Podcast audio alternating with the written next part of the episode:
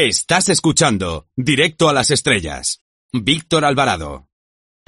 Ahora si les parece conectamos con el planeta Radiocine para ver qué nos tiene preparado nuestro compañero, nuestra antena de plata, nuestro gran sabio del cine. Hola Antonio Peláez con Z, ¿estás por ahí? Qué fuerte me parece.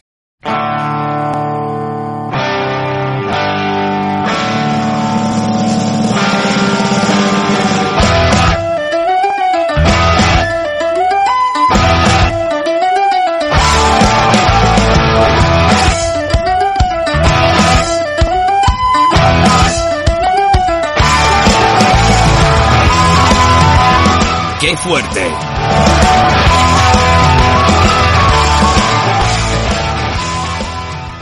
...21 de mayo, sí, quedaos con esta fecha, 21 de mayo, porque es mucho más fácil que quedarse con el nombre, Franz Jagerstatter.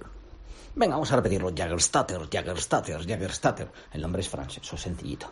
21 de mayo, todavía no es santo, pero le falta un paso, un escalón, así que gracias a la película quizá lo sea. Pero diréis, uy, ¿qué pasado? Estamos cambiando de programa, ¿esto qué ha sucedido hoy? Si esto era nuestra sección casi, casi favorita, porque nuestras secciones favoritas son las que siempre nos cuenta Víctor Alvarado. Más Víctor Alvarado que nunca, sí, sí, sí. Pero esta es la sección que encabeza quién? Yo, Antonio Peláez. Hombre, caramba, hay que reconocerlo. Antonio Peláez, Barceló, porque hay otro Antonio Peláez mexicano muy, muy bueno. Habría que hablar algún día de él. Muy bueno, Antonio Peláez mexicano. Casi, casi, casi, casi más bueno que yo. Pero eh, ya sabéis que esta sección que viene por Radio Cine, por Déjate de Historia, yo qué sé qué cosas que digo yo por aquí. Tratamos de temas interesantes, profundos, con carga. Y en este caso, eh, Víctor ya nos ha puesto antecedentes en algún anterior programa sobre Terrence Malik, este señor que es muy, muy religioso y por eso, como cree mucho en el matrimonio, lleva ya tres. Eh, Terrence, chico, cualquier día te pillo. Esto, bueno, creo que no. Esto, pues el caso que fue compañero de David Lynch de estudios. ¿Cuál de los dos está peor de la cabeza? No lo sé decir. Pues Terrence Malik ha hecho una película que se llama Hidden Life. Víctor, es un peliculón. Hay quien dice que si es lenta. No, por Dios, tres horas de película. Eso se pasa en un pispás. Ahí segando. Al principio ciega, pero luego le quieren segar a él. Bueno, pues vamos a hablar un poquito de Malik y un poco también de la verdadera historia de Francis Starrer. Porque este señor... Mmm, a ver con el spoiler que no voy a contar, pero ya sabemos todo lo que pasa en la película, ¿vale? Bueno, pues bien, pues la historia de este señor no se supo hasta prácticamente los años 60, en que eh, recupera y hace una biografía sobre él, eh, pues un sociólogo eh, que se llama Gordon Sun. Bueno, entre hasta desde el año 60 hasta el año 97, que la Corte de Berlín decide revocar su condena a muerte Uy, que se me ha ido el spoiler. Los spoilers, estoy los spoilers de Bueno, pues pasa mucho tiempo. Y en el año 2007 es cuando recibe la beatificación. ¿Mm? O sea, es beato, todavía no es santo, pero... Y ahí estuvieron su mujer y sus tres hijas. ¡Ojo! Mm. En la película, Franz... ¡buah! Fans súper bueno, ¿no? Fans todas ahí, las mamás que lo hemos visto decimos, uy, ojalá este señor se hubiera casado con mi hija, sin que hubiera sido la guerra, la guerra mundial, claro.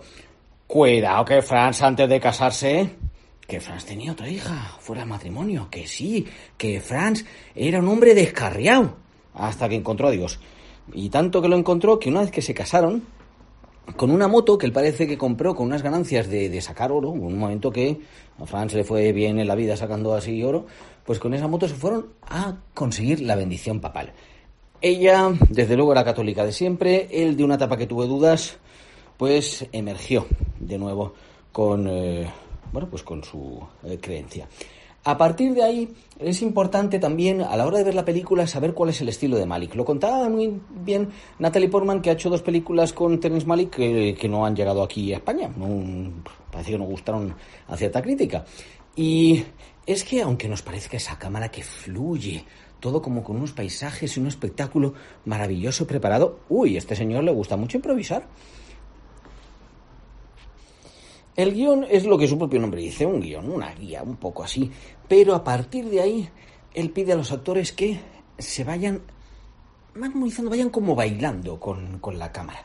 Entonces, esa cámara que va mm, en este DICAM como flotando, pues hay que hacer un juego especial y mientras él no diga corten, no se corta, con lo cual llega a haber planos de 30 minutos, le ha venido el digital, pues esto le ha venido maravilla, porque recordemos que Malik empezó en los años 70. Y pues la verdad que para todo esto, el digital, porque si no, en celuloide había que cortar, había que cortar. Bueno, pues hasta que lo corta, no corta. Y hay veces que te quedas sin texto, pues tienes que seguir, aunque sea con gestos, aunque sea con improvisaciones. Siempre él respetando, por supuesto, a los actores, a la gestualidad. Habla incluso de una escena en que Natalie Portman tiene que hacer que es la amante de uno de los protagonistas de la película y ella las escenas Ay, que vamos a ver, que no nos cuenten. No, yo las escenas de eh, cama es una cosa física o demás. No, las escenas de amor con otra persona que no sea quien tú quieres, seas actor o no seas actor, es distinto. Pues siempre, digamos, con un respeto a ello, consiguió un momento de intimidad jugando con el pie y con otro actor. Todos completamente vestidos, pero jugando un poco con ello. Bueno, esto que nos cuenta Natalie Portman lo trasladamos al caso de uno de los eh, actores de eh, Malditos Bastardos, que es el, eh, pues prácticamente el protagonista. Son dos, pero bueno, quiero hablar un poquito de él, que es el que me sabía un poco más el nombre. ¿Te está gustando este episodio? Hazte fan desde el botón Apoyar del podcast de Nivos. Elige tu aportación y podrás escuchar este y el resto de sus episodios extra. Además, ayudarás a su productor a seguir creando contenido con la misma pasión y dedicación.